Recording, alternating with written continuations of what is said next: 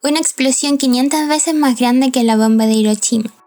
Una ciudad fantasma, la versión oficial del Estado y la historia de los reales protagonistas.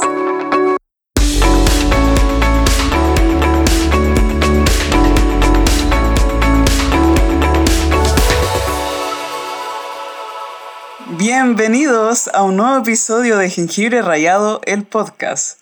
Yo soy Pame. Y yo soy Ani. Ani, ¿de qué vamos a hablar hoy día? Vamos a hablar de el desastre nuclear de Chernobyl que afectó a la ciudad de Pripyat en Rusia. Pripyat. Pripyat. Pripyat. ¿Sabes dónde está la ciudad de Pripyat? Bueno, aparte que ya como que di pistas, pero ¿sabes? Yo no, yo no sé dónde está. Yo te voy a decir dónde está. Está en el norte de Ucrania, en la frontera con Bielorrusia. Y esto antes era todo de la Unión Soviética, pero ahora son países separados. Claro. Sí. Y el desastre nuclear ocurrió cuando estaba todavía la Unión Soviética. La Unión Soviética. Sí. Claro. De hecho, Pripyat fue fundada el 4 de febrero de 1970 expresamente para dar hogar a los trabajadores de la central nuclear de Chernobyl. Sí. Fíjate tú. Me fijo yo todo el rato. Esta fue la ciudad que sufrió los efectos directos del accidente nuclear del 26 de abril de 1986, en que un reactor nuclear explotó en su núcleo, liberando enormes cantidades de radiación y materiales radioactivos, por lo que los habitantes de esta ciudad tuvieron que ser evacuados para protegerlos de la enorme radiación. La gran cantidad de materiales radioactivos expulsados por el reactor que se dañó se estimaron en unas 500 veces mayores a los liberados por la bomba atómica lanzada sobre Hiroshima en 1945. Y por esto, actualmente esta ciudad es una ciudad fantasma que está dentro de la zona de exclusión de Chernobyl, al norte de Ucrania, en la región Kiev, que está cercana a la frontera con Bielorrusia. ¿Y por qué quisiste hablar de esto? Bueno, quise hablar de esto primero porque vimos la miniserie que se estrenó por el HBO y también porque es un tema que siempre me ha eh, llamado la atención y de hecho siento que he visto todos los documentales que hay en YouTube sobre el desastre de Chernobyl, a pesar de que es como súper, no sé, es muy triste lo que sucedió y me da mucha frustración que el gobierno diga que pasó de una manera cuando en verdad no. Y eso, eso es como Mm, frustrante. Y por la miniserie, que fue, no recuerdo cómo llegamos a saber de ella, yo no me acuerdo, creo que tú me dijiste que estaban, iban a hacer una serie. sí.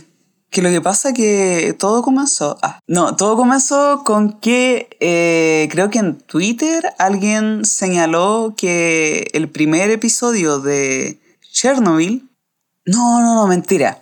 Ya, ¿cómo supe que existía la serie? Sí. ¿Cómo sabía que Qué terrible. ¿Cómo sabía que existía la serie? Era porque, ¿te acuerdas que cuando veíamos Game of Thrones daban una super mega publicidad, promoción de HBO y todas las series que iban a venir después de HBO, de Game of Thrones? Am, no. o sea, sé que, suce- sé que sucedía algo como eso, pero te mentiría si me acordara en mi mente lo que vi.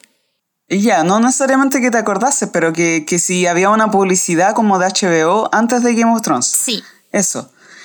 Ya, Sí, eso sí. fe. Y, y claro, y una de las series que promocionaban era Chernobyl.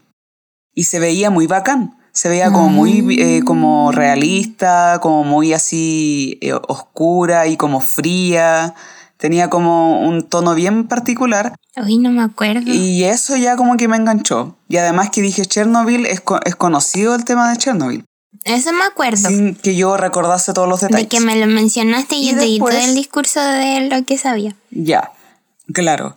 Y después en Twitter, ya cuando ya habían estrenado un- uno o dos capítulos, empezaron a ver a- hartos tweets en mi feed en donde decían que, que Chernobyl era como la mejor serie del universo, estaba teniendo muy buenos resultados, muy buena crítica, y ahí dije ya, creo que tengo que ver esta miniserie sí o sí. Mm. Y ahí fue cuando te dije, veámosla por favor. Y la vimos. Sí, porque ya la habían estrenado, porque vimos varios capítulos como maratónicamente, me acuerdo. Cinco, ¿Eran cinco capítulos nomás? Sí, creo que vimos los dos últimos como separados. Sí. Bueno, entonces, ¿qué podemos decir de la serie?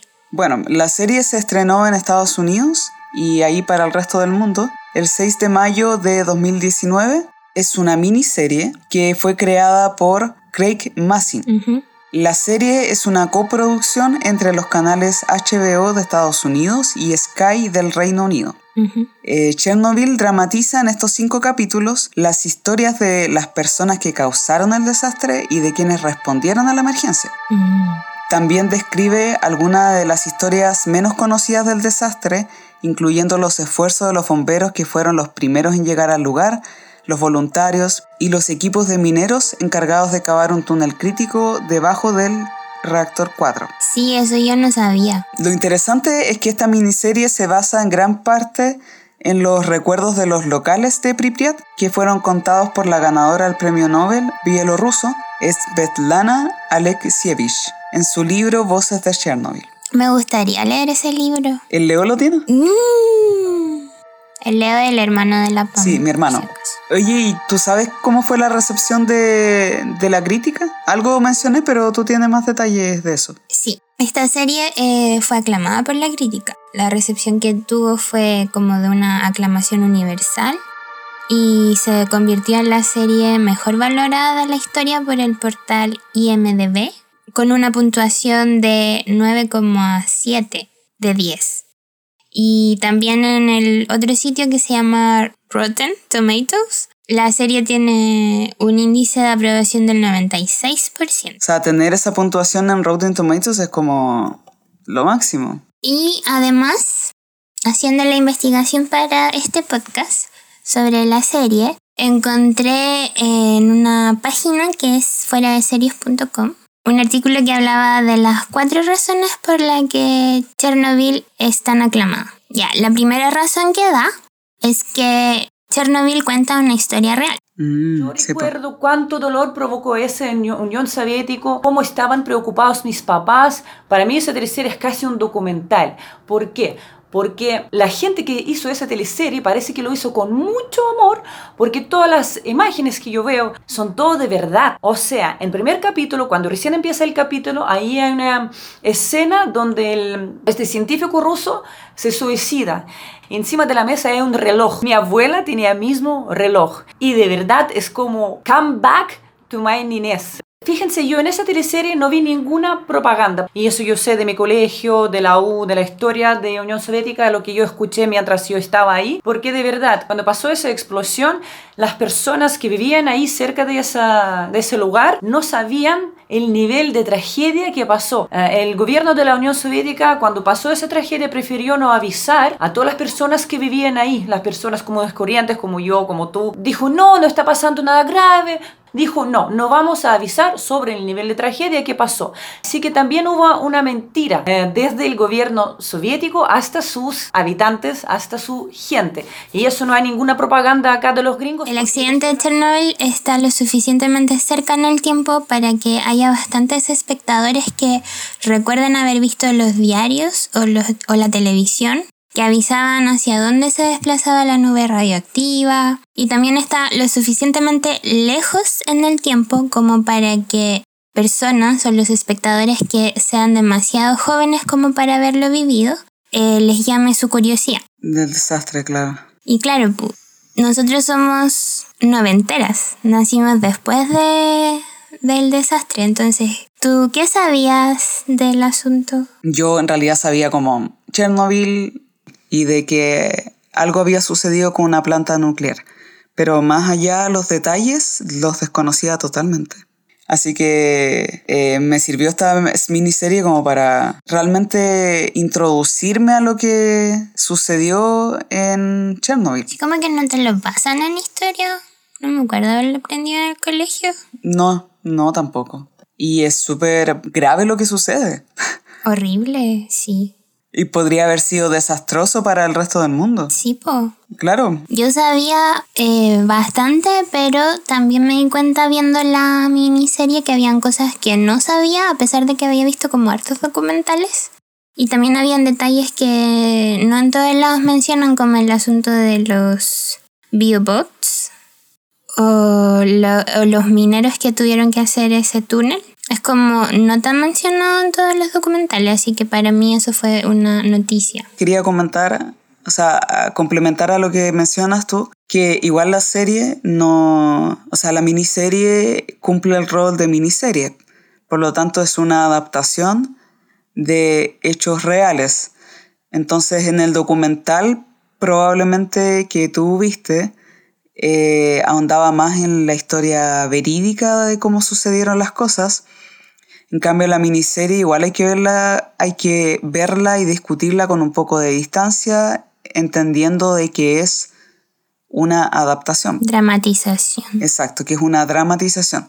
De hecho, si tú te fijas, al final de cada episodio que daban en HBO había como una especie de behind the scenes, en donde los creadores de la serie, los guionistas o el director del episodio que recién emitieron, comentaban respecto de la serie, comentaban qué cosas eran inventadas, qué cosas, eh, qué conflictos tuvieron en, en el trabajo de guion, de qué cosas poner, de qué cosas quitar, de qué personajes integrar a la historia y qué otros personajes no calzaban para la historia que ellos querían contar, etcétera, etcétera. Entonces, hay que entenderlo así, pues. era una adaptación y una dramatización de hechos reales. Sí, porque también me acuerdo que en uno de esos behind the scenes decía al final que uno de los personajes era una integración de varios personajes reales de la historia que fusionaron en uno solo, como para propósitos de guion. Claro. Probablemente por eso habían detalles que no sabíamos porque no le daban tanto énfasis en el acontecer histórico que mostraban en los documentales. Exacto. Y que tiene un poco relación con el segundo tema que nos vas a comentar ahora. Sí, porque la segunda razón por la que Chernobyl es una serie tan aclamada es que es una recreación muy cuidada de lo que sucedió realmente.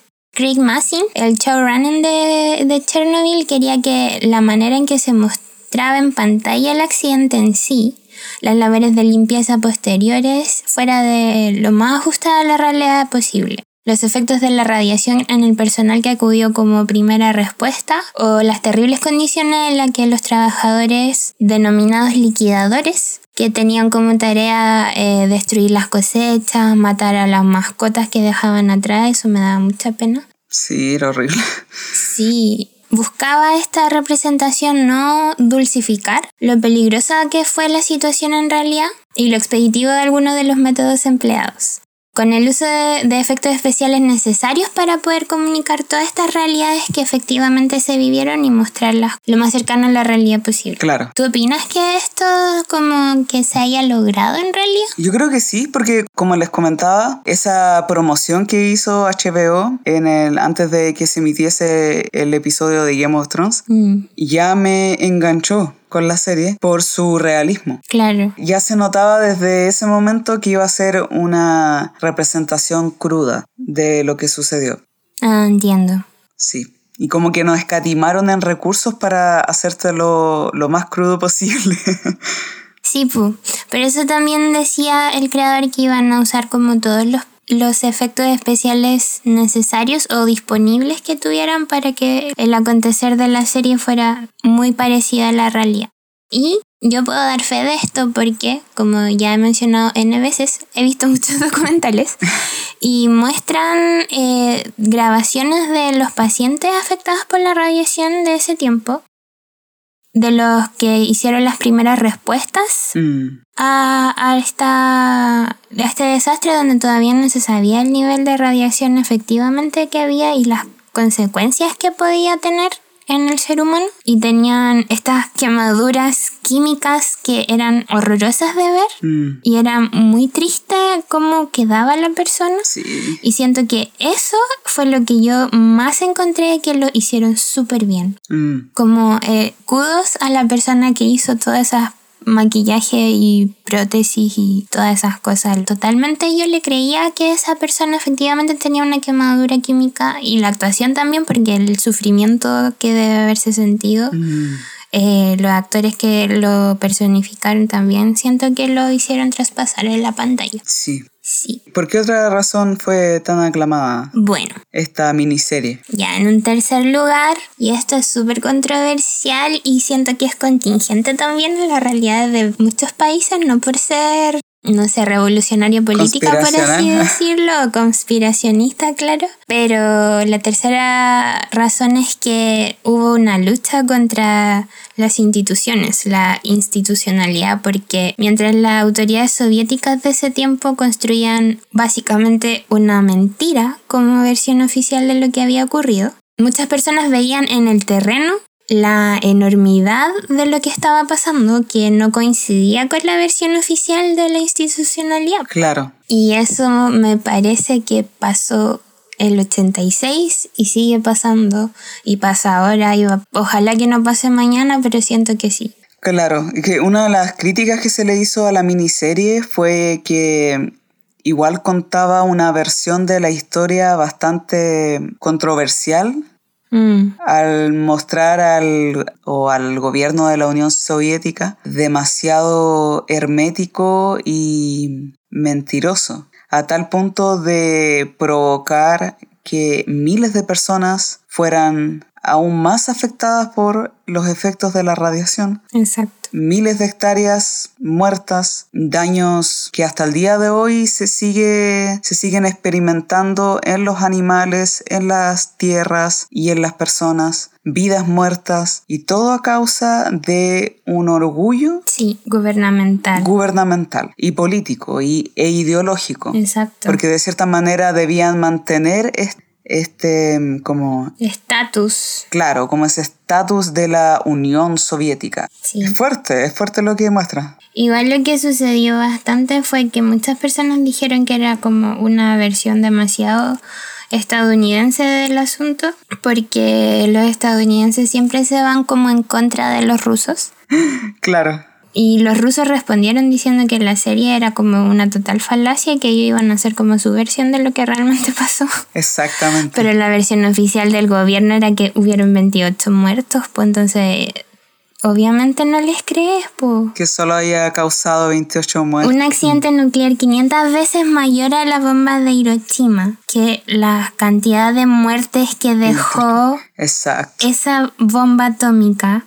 claro. O sea, ¿cómo es posible que en Rusia hubieran 28 muertos? No, te pasaste. Obvio que me estáis mintiendo. O sea, quizá no fue exactamente como lo- los americanos dijeron o el resto del mundo, pero No fueron 28 muertes. obviamente Exacto. no fueron 28 muertos. Imposible. Claro. Estás invitado a seguir escuchando nuestro podcast. Puedes encontrarnos en tu aplicación para escuchar podcast favorita. Recuerda ponernos un corazón en iVoox si te ha gustado lo que escuchaste y dejarnos un comentario con tus opiniones respecto de los temas que tocamos. Puedes seguirnos en las redes sociales, somos Jengibre Rayado el Podcast en todas ellas. Dan versiones oficiales del gobierno, por ejemplo, estadísticas que no corresponden a la realidad Claro. o cosas que te hacen cuestionarte de que si efectivamente eh, eh, la institucionalidad está viendo lo mismo que estás viendo tú. Exacto. Porque o vivimos en otra realidad y somos extraterrestres.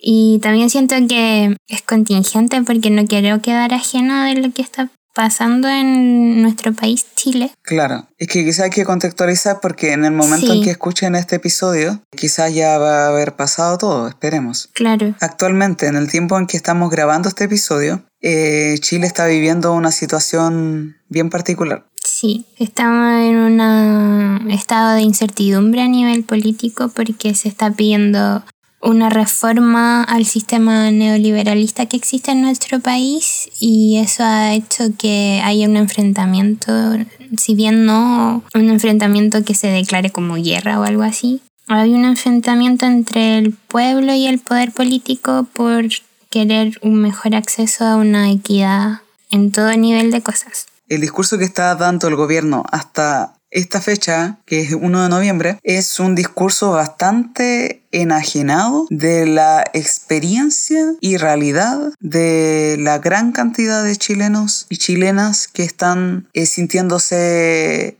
reprimidos y vulnerables porque se encuentran en una situación desigual. Y ahí vemos que hay dos versiones. La versión de la institución o del Estado y versiones de las personas que hemos experimentado y hemos vivido lo mismo. ¿Qué sucede en realidad? ¿Qué tan riesgoso es esto? Hay una leve radiación, pero se limita a la planta solamente. No es cierto. Disculpe. Vio a hombres allá afuera vomitando. Y vio a hombres quemados. Hay más radiación de la que usted dice. Tenemos aquí a nuestras esposas, nuestros hijos. Yo digo que evacuemos la ciudad.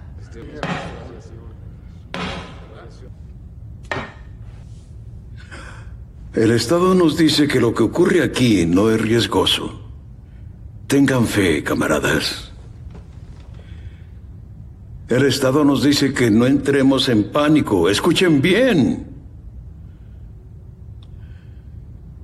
Es cierto, cuando los habitantes vean a la policía sentirán miedo.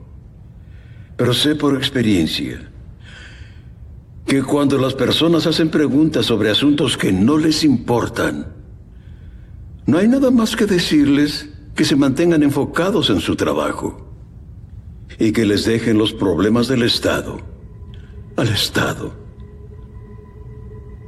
Cerraremos la ciudad. Nadie se va. Corten las líneas telefónicas que no se esparza falsa información. Así es como se evita que el pueblo comprometa el fruto de su propio trabajo. Sí, camaradas. Seremos recompensados por lo que hagamos aquí esta noche. Este es nuestro momento de brillar. Que hay una dicotomía entre la realidad y las versiones oficiales. Sigue siendo contingente y es una lástima y creo que porque es contingente también, la gente se interesó por esta historia, porque siento que se identificaron algunos. Claro. O todos. claro. Eh, alrededor del mundo se sintieron de que era, no era tan lejano a la realidad de lo que viven en sus propios países. Exacto. Y eso nos lleva como a la cuarta razón de por qué Chernobyl es una serie tan aclamada y es que nos deja como una moraleja o un mensaje que es cuando nos empeñamos en negar los hechos, cuando decidimos que la verdad solo es la verdad si se ajusta a nuestros intereses. Estamos en la era de los fake news también. También. En que por redes sociales y por la tosudez de algunos políticos se desacreditan hechos y hechos que están avalados científicamente, como por ejemplo la inexistencia del cambio climático, que es algo que existe y para algunos no entiendo cómo, pero lo ven como algo que es una falacia. Claro, para algunos. Claro, y, como aporta también a la discusión sobre este fenómeno que se ha visto y nos deja esta moraleja como de no olvidar que la verdad no es la verdad solamente si se ajusta a los ciertos intereses de una mayoría, sino que la verdad es lo que todos vivimos en realidad. También lo que sucedió en el periodo de Chernobyl, la prensa transmitía un mensaje que era el mensaje institucionalizado porque era una sociedad bastante hermética donde no existía tanta libertad de prensa como la que existe hoy día, supuestamente. Tampoco había libertad de conciencia. por lo tanto, todos debían seguir una misma directriz, que es la que venía de eh, los camaradas del gobierno de la gran Unión Soviética. Entonces, la prensa por un lado daba esta versión de la institución. Sí y a la vez las personas la confrontaban o la aceptaban. Claro. También lo que sucedió en, en Pipriat, que algunos recibieron la alarma de que había un incendio, que había algo que había explotado y por eso no, no modificaron su vida, no modificaron su rutina, Claro. siguieron, eh, al otro día fueron a trabajar, llevaron a los niños al colegio, nada cambió, bueno, tampoco nadie les avisó de que tenían que arrancar, Sí, pues porque la primera, la primera evacuación se hizo 36 horas después. Exacto, o sea, pasó todo un día en donde la vida fue normal, Ujú. pese que ya no era nada normal. Estaban todos radioactivos ya. Y aún así, cuando a la gente le informaban de que existía radiación, por ejemplo, un- el caso de, de, esta, de la mujer del bombero, Mm, a ella le informaron de que él estaba con efectos de la radiación, sin embargo, ella en su mente no lo entendía como algo peligroso o algo contagioso o qué es lo que es esto claro.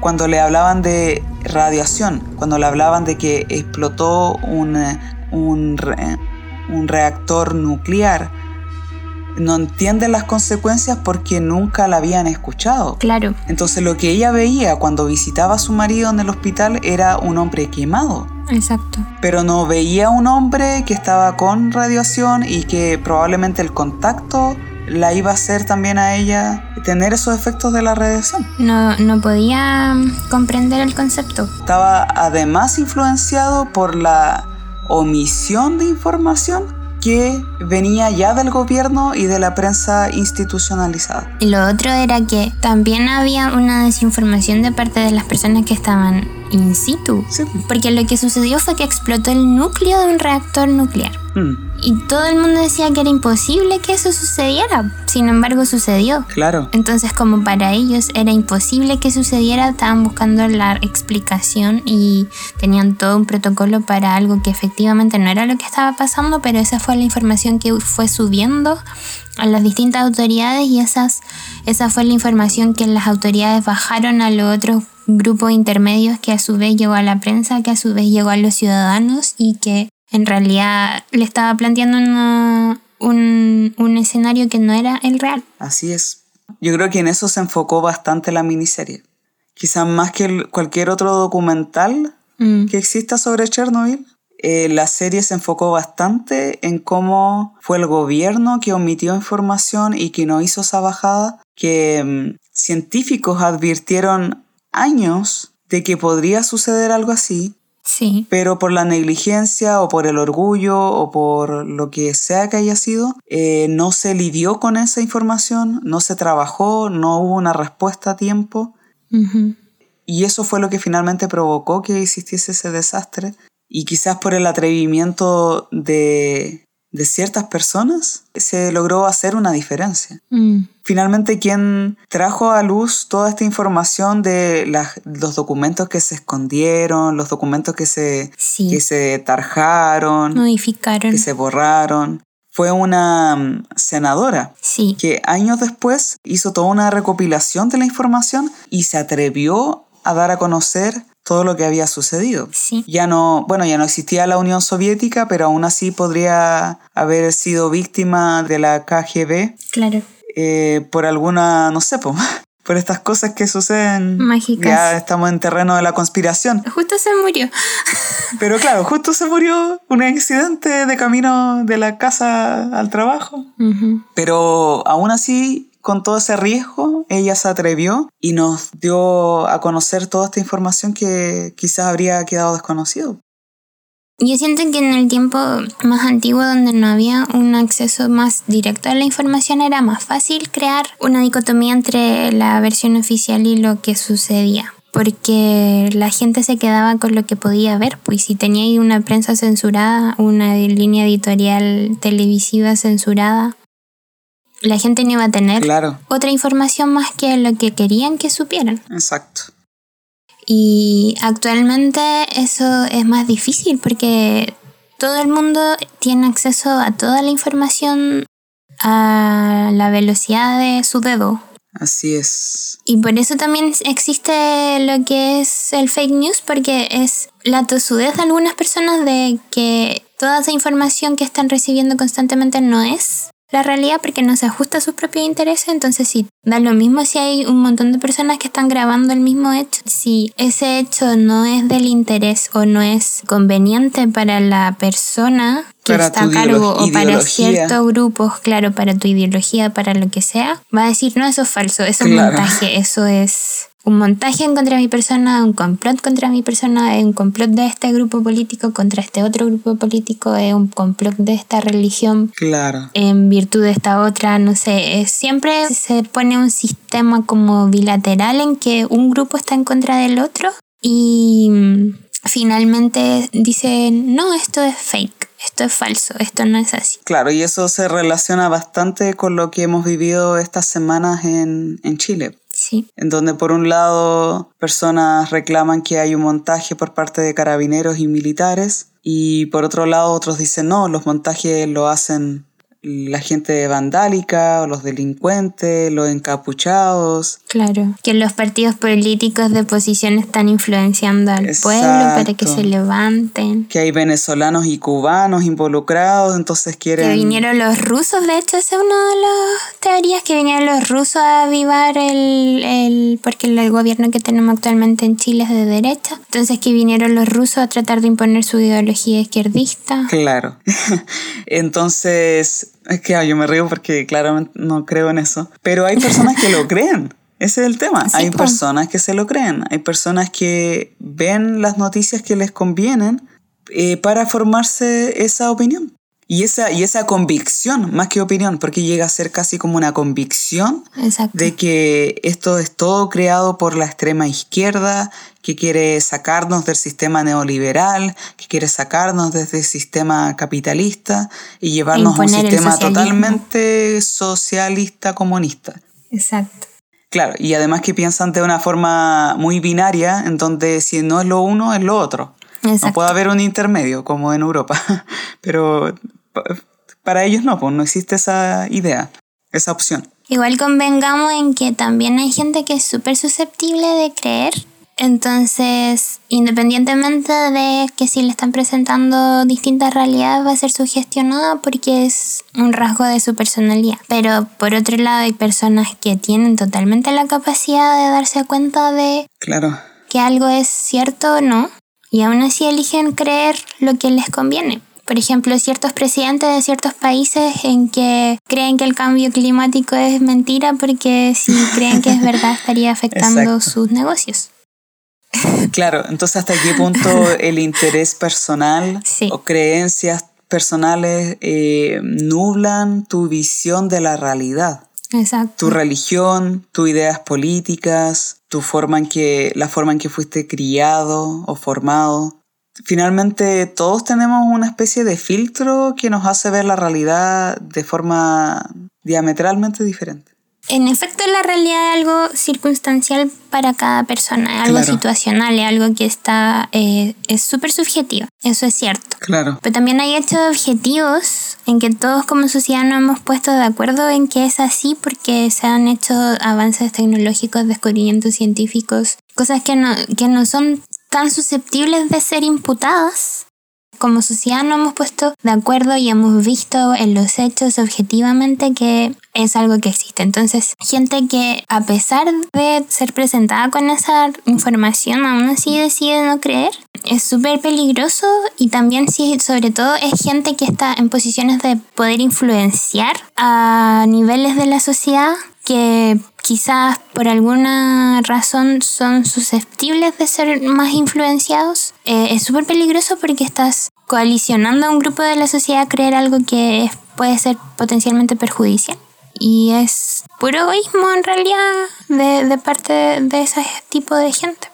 Sí, este episodio más que, más que ser como un review de, de la miniserie y, y, o contar los detalles profundos de qué fue, de cómo fue el desastre nuclear de Chernobyl, es más que nada una excusa para poder hablar de, de qué son los elementos como más llamativos de este desastre nuclear y que finalmente se aplican a nuestra realidad, a la realidad de muchos países y en particular a una realidad chilena que este octubre y noviembre se ha visto afectada por este mm, movimiento y clamor social y a la vez afectada también, digo, por la negativa del gobierno a dar una real respuesta a las demandas sociales. Pero este tema eh, se aplica en todas las realidades. En muchos países donde se ha visto eh, la tergiversación de la información, el que eh, esta polarización de ideas y de creencias, y muchas veces donde prima el interés personal por sobre un interés del bien común. Tenemos ejemplos en Estados Unidos que aparentemente es un presidente que tiene un interés personal como prioridad por sobre un interés de la comunidad completa. Él es uno de los presidentes que ha dicho reiteradas veces que el cambio climático no existe. No sé cómo.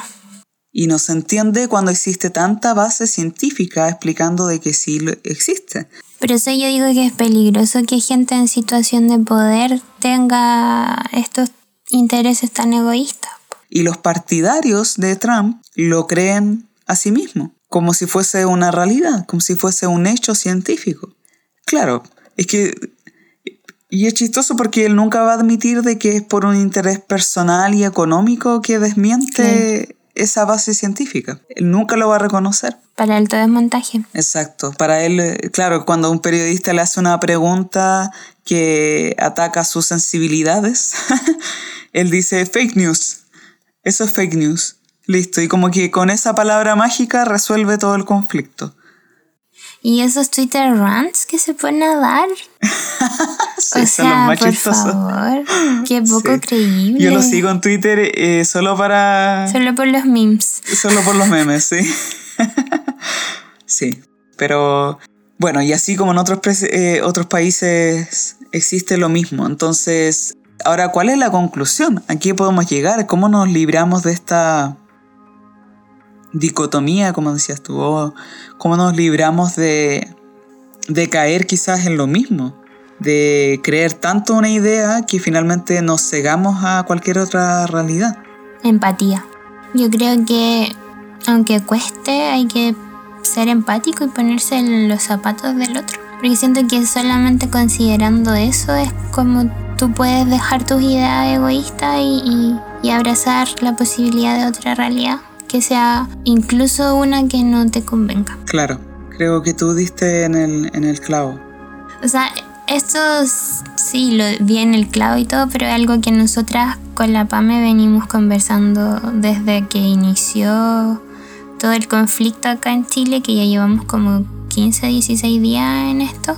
También desde antes que hemos tratado de no sé, nos pasamos a veces tarde enteras tratando de resolver el mundo. Sí. Y siempre llegamos a esta conclusión y siento que en otros temas del podcast también hemos llegado a esta conclusión que es empatía, respeto, amor, que uno lo ve como conceptos tan abstractos, pero en realidad son tan fundamentales que te invitan como a cuestionarte, te interpelan para que tú veas en tu fuero interno si estás actuando con ese norte, por así decirlo. Exacto.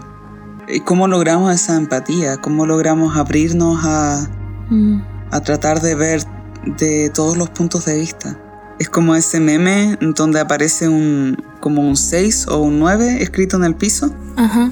Y hay dos como dos sujetos que por un lado uno dice no, es un 6 y el otro dice no, es un 9. Y claro, porque desde la perspectiva en la que lo está viendo, es un 6 y desde la otra perspectiva es un 9. Siento que igual la clave es crear un puente para cruzar de una realidad al otro. Es finalmente ir y mirar a ver qué es lo que ves tú. Me doy la vuelta y me pongo al lado de la otra persona y lo veo desde su realidad. Exacto. Y esa es la parte difícil que uno tiene que lograr hacer darse la vuelta y girar físicamente no es tan difícil, pero ya cuando requiere hacer sacrificios, salir de la comodidad o cambiar radicalmente un pensamiento y, o una ideología o una creencia, cuando significa quizás tener que abandonar estatus político, cierto estatus político, cierta influencia o quizás tener que dar dinero. Todas esas cosas cuando requiere un sacrificio, mm Y quizás por eso no toda la gente lo hace, no todos los hacemos, porque me quiero incluir en esto. Quizás por eso mismo, porque está, es tan costoso, no lo hacemos. Siento que como en esencia el ser humano es egoísta. Y hay que hacer un trabajo para salir de, de esa concepción que es tan fácil caer. Y, y yo siento que el rol que tiene o sea, mucho se habla, en el, sobre todo en el cristianismo, de que debemos ser pacificadores. Bienaventurados los pacificadores porque ellos son hijos de Dios. Pero yo siento que el rol del pacificador, más que ser un, una persona que no ascribe a la violencia o no hace actos violentos, eh, porque a veces se necesitan esos actos violentos, yo creo que un pacificador tiene la tarea de hacer y crear esos puentes del que tú hablabas anteriormente. Creo que ese es el rol del pacificador. Traer perspectivas variadas y presentárselo a personas que quizás solo ven una perspectiva. Mm. Y eso es lo que hizo Cristo al final, pues vino a confrontar la realidad que estaban tan acostumbrados los, Claro. los judíos en ese tiempo, cuestionar tradiciones y todo. Vi muchos carteles en, en las marchas y en las redes sociales, así como si Jesús estuviera aquí estaría marchando con nosotros. Claro. O sea, no sé en realidad si lo haría, no sé, pero siento que es un poco el mensaje que yo entendí viendo eso es que, claro, él, que, él querría luchar por una equidad. Exacto. Porque lo hizo. El otro día nos juntamos en la iglesia a pintar un lienzo en virtud de todo lo que está pasando acá en Chile y escribimos un proverbio que no me acuerdo dónde estaba, ¿te acuerdas tú? A ver si me logro acordar. El justo se ocupa de la causa del desvalido y el malvado o injusto la desconoce. La desconoce. Y ahí está, po, el fake news, desconociendo algo porque no te conviene. Lo estás desconociendo en el sentido en que lo estás rechazando, estás como decidiendo no verlo. No verlo. Siento que también relacionándolo con lo que empezamos a hablar de Chernobyl era que ellos desconocieron primero información y luego cuando les llegó la información decidieron desconocer la información en virtud de conservar su estado político, su estatus de, Claro. de potencia. Refiriéndote a, a los que gobernaban. Exacto, Claro. A los que tenían el poder en sus manos. claro. Y es lo que ha pasado acá. Siento también, y lo que pasa en el mundo, lo que pasa en muchas partes, que quizá mucha gente desconoce por efectivamente falta de información y también la gente desconoce porque después de tener la información decide ignorarla. Bueno, y como saben todos, nosotros siempre nos vamos por las ramas con los temas, entonces podemos partir hablando de un desastre nuclear y terminar haciendo filosofía de vida, así que eso es lo que hicimos Una vez más. una vez más Eh, en este episodio de Jengibre Rayado. el podcast. Sí. Sí, Entiéndanos que estamos más sensibles con todo este tema que ha ocurrido en Chile sí, y por eso hemos aprovechado de hablar de, de este desastre nuclear que fue fuerte lo que sucedió allá en ese desastre nuclear, pero también que tiene repercusión en lo que sucede en muchos otros países. exacto. Y yo creo que va a seguir existiendo. Lamentablemente pienso igual. Y también porque en este podcast a eso nos dedicamos, a filosofar de las cosas. Exacto, en este podcast nos vamos a la profunda. Exacto.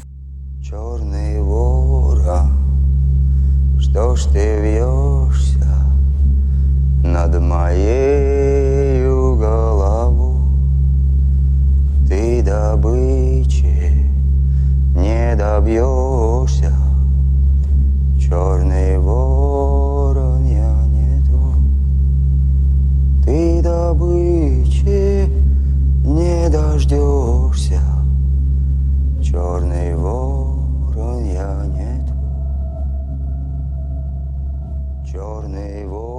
Bien denso tu tema.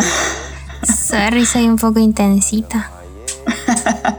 No, pero yo lo disfruto también. Es que tú también eres intensita. Sí.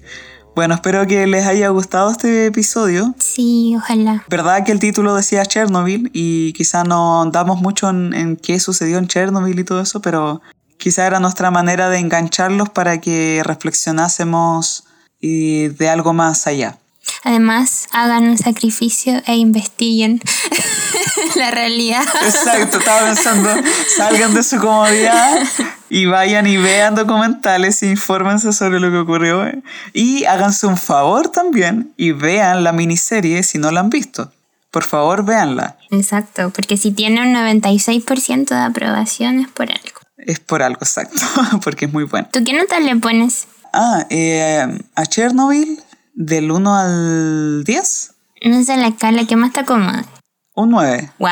Un nueve. ¿Y qué le faltó para el 10? Le faltó, yo siempre le pongo 10 a aquellos trabajos cinematográficos que me hayan como emocionado o me hayan tocado una fibra sensible dentro de mí. Entonces ese es mi criterio. ¿Y no te pasó con esta serie? Con esta serie, con esta miniserie no me sucedió tan así, porque tocó sensibilidades mías, que era como la empatía humana y ver el sufrimiento, eso obviamente me afectó y me impactó, Claro. pero no tocó una fibra sensible dentro de mí. Y de hecho como que siento que... A ver, de que hay temas que te influyen más, tipo. Claro, y además siento que eh, la miniserie empezó a sufrir una caída ya en los últimos episodios, sobre todo en el último episodio, que no sentí que cerró del todo bien la historia. Ya. Se sintió como que ya te contaron lo que sucedió del documental, se sintió muy documental. No sé si se entiende. Sin serlo. Entonces yo iba a ver una, una, miniserie y una dramatización, por lo tanto, y quería disfrutarlo en ese sentido, y finalmente creo que llegué a obtener un documental. Mm. Porque si sé que estoy viendo un documental, yo entiendo de que es un documental y lo analizo y lo critico como documental. No sé si se, eh, me logro explicar, pero una cosa así me sucedió. Yo te entiendo. Sí. No sé el resto de la gente, pero entiendo. Por favor, entiéndame. Sí, es un poco lo que... Pero el resto, o sea, la actuación es maravillosa, la cinematografía, la banda sonora preciosísima, tensa, La fotografía. la fo- claro, la edición, una maravillosa edición, un guion también bien armado, bien coherente, etcétera, etcétera. O sea, es una obra maestra, pero yo soy más exigente, por eso le pongo un 9. Entiendo. Yo igual le pongo un 9. ah, ¿y por qué no un 10? ¿Por qué no un 10? Porque siento que se fueron, se demoraron mucho en mostrar el verdadero efecto que ocasionó en las personas. Se fueron en, en una bola un poco científica en un punto, que en realidad no es lo que te interesa. Te interesa saber cómo afectó eso a, a la humanidad de las personas.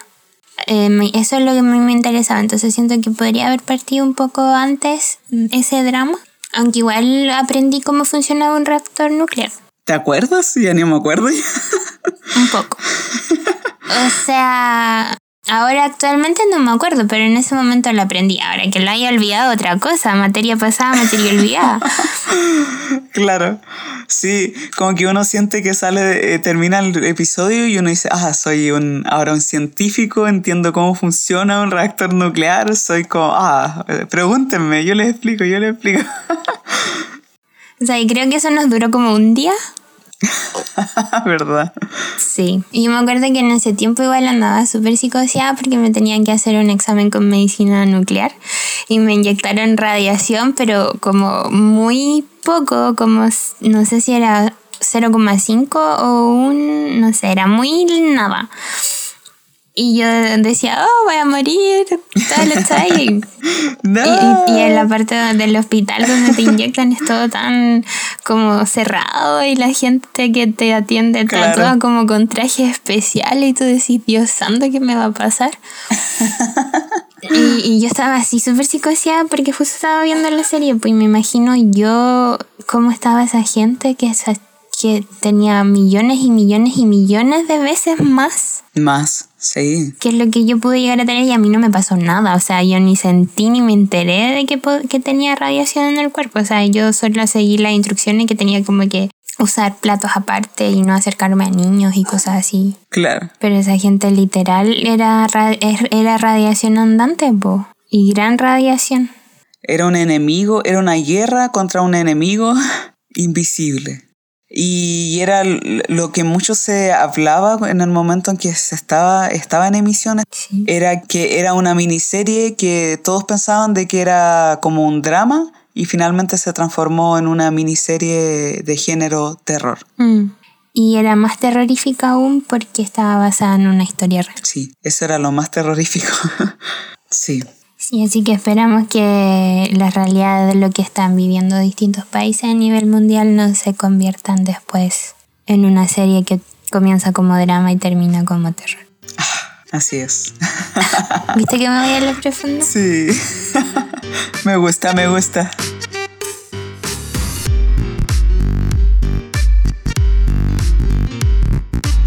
Siguiendo la misma línea de lo que hemos conversado, hay una serie que creo que igual es relevante de, de comentar, al menos como para recomendárselos, que se llama Watchmen. Ya van dos episodios emitidos a la fecha y Watchmen, para los que no saben, es una secuela de la novela gráfica Watchmen. Tienen que verla. Yo no la he visto aún. No quiero dar muchos detalles porque la idea es que lo investiguen ustedes. Salgan de su zona de confort. Salgan de su zona de confort, busquen, googleenlo. No, pero no les quiero comentar porque no quiero spoilear ni tampoco entrar en detalles aquí en este episodio sobre qué trata y cómo hacer un resumen de la novela gráfica.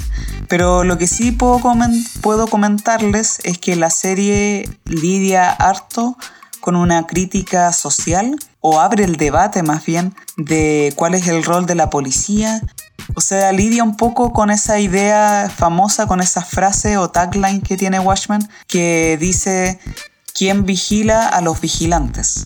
Y que tiene que ver con este tema de, de una, de, de cuál es el rol de los agentes del Estado o los agentes gubernamentales en que quieren resguardar la, la seguridad ciudadana, pero que quizás al hacer eso están restándole libertades a la misma ciudadanía. Me parece demasiado conocido esa chaya. Sí, así que se los recomiendo. Watchmen está ahora siendo emitido en HBO.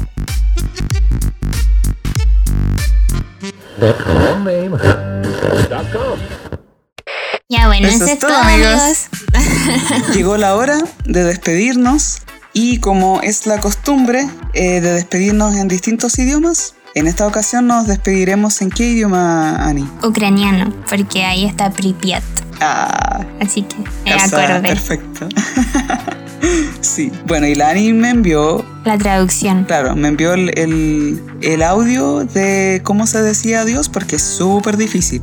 Eh, así que vamos a intentar hacerlo lo mejor posible. Gracias por escucharnos. Sí, muchas gracias. Gracias por... Eh, Dejarnos ventilar. sí. Así que los esperamos para el próximo episodio de Jengibre Rayado el podcast. Dopo pobaczenia. Dopo pobaczenia. Mm.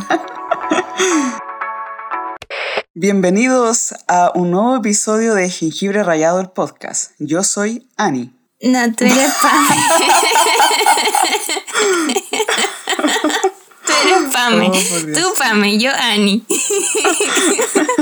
Es que ¿sabes por qué me pasó? Es que en el episodio anterior ya. tú dijiste yo soy Ani. Y lo dijiste como dos o tres veces y tuve que seleccionar uno de esos tres. Ya. El que iba para el, capítulo. Y escuché muchas veces el y yo soy Ani, y yo soy Ani, y yo soy Ani. Y- Te hipnotice. Entonces quedé como con la...